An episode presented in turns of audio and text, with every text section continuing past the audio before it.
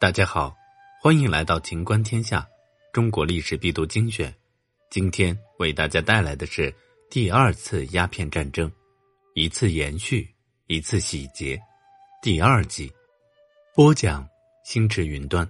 本节目由手艺人工作室出品。那么，这场战争经历了哪几个阶段呢？一、广州城战役。一八五六年十二月至一八五八年三月。一八五六年十二月，英法组成联军，共有舰艇二十余艘，总兵力五千六百余人，正式向珠江口集结，准备大举进攻。而此时，清政府正全力镇压太平天国和捻军起义，对英法联军采取息兵为要的策略。于是，升任两广总督的叶明琛既不谈判，也不备战，以一种消极抵抗的态度应对侵略大军攻入广州城。结果，虽然有都统邓安邦等将领的顽强抵抗，但战事仅仅持续了两天，广州城就失守了。广东巡抚百贵等选择投降。并在英国领事巴夏里的监督下继续担任原职，而不战不和不守不死不降不走的叶明琛被联军俘虏，押往印度加尔各答，次年在囚禁中绝食而死。反而是广州当地的人民在侵略军占领广州期间进行了不屈不挠的反抗，在佛山一带组织团练局。集合数万人众，欲毁杀敌。然而，侵略战争仍在继续。英法俄美四国公使集结军舰北上，来到了天津大沽口。一八五八年四月，英法军舰第二次联合，载有两千六百多名士兵抵达大沽口。咸丰帝一面命令清军在大沽口设防。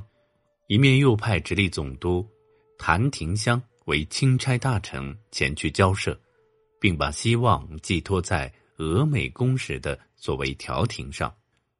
交涉无果后，五月二十日，英法联军炮轰大沽炮台，谭廷香竟然弃守逃亡，炮台守军孤立无援，清军约三百多人战死，大沽失陷。五月二十六日。联军沿河到达天津城，并扬言要进攻北京。仓皇之下，清政府派出大学士桂良等人赶往天津议和。六月十三日前后，在英法等国的威逼下，清政府分别与四国签订了《天津条约》。咸丰帝对于新条约的内容感到忧虑，派桂良等人交涉修改《天津条约》。取消公使驻京、内地通商等条款，但英法不容许修改，坚持要在北京换约，是想借着换约机会再次挑起战争。一八五九年六月，英法联军发动了第二次大沽口之战。此时，亲王森格林沁已经利用大炮加强了大沽炮口的防卫力量。六月二十五日。清守军开始发炮反击，直隶提督史荣春等人身先士卒，先后阵亡。结果，清军击沉敌舰十艘，联军死伤五百人，惨遭失败。这是鸦片战争以来清军唯一的一次胜利。三，占领北京，一八五九年九月至一八六零年十月。联军败北的消息传到伦敦之后，舆论哗然。英国政府更是连续举行四次紧急内阁会议，在巴麦尊的策划下，英法联军决定再次扩大战争。一八六零年春，总兵力达两万余人的远征军集结上海，开始第三次北上侵华。而清军前线统帅森格林沁以为敌军不善陆战，所以专守大沽，放弃北塘的防务，这就给了敌军以可乘之机。一八六零年八月，英法联军一万八千人从北塘登陆，进攻天津、北京。终于，在通州的八里桥，英法联军与清军主力展开了决战。森格林沁部全军覆没，剩余部队重伤撤退。慌乱中，咸丰帝等人以北狩为名，逃往承德避暑山庄。十月六日，联军士兵开始在城郊抢掠烧杀近五十天。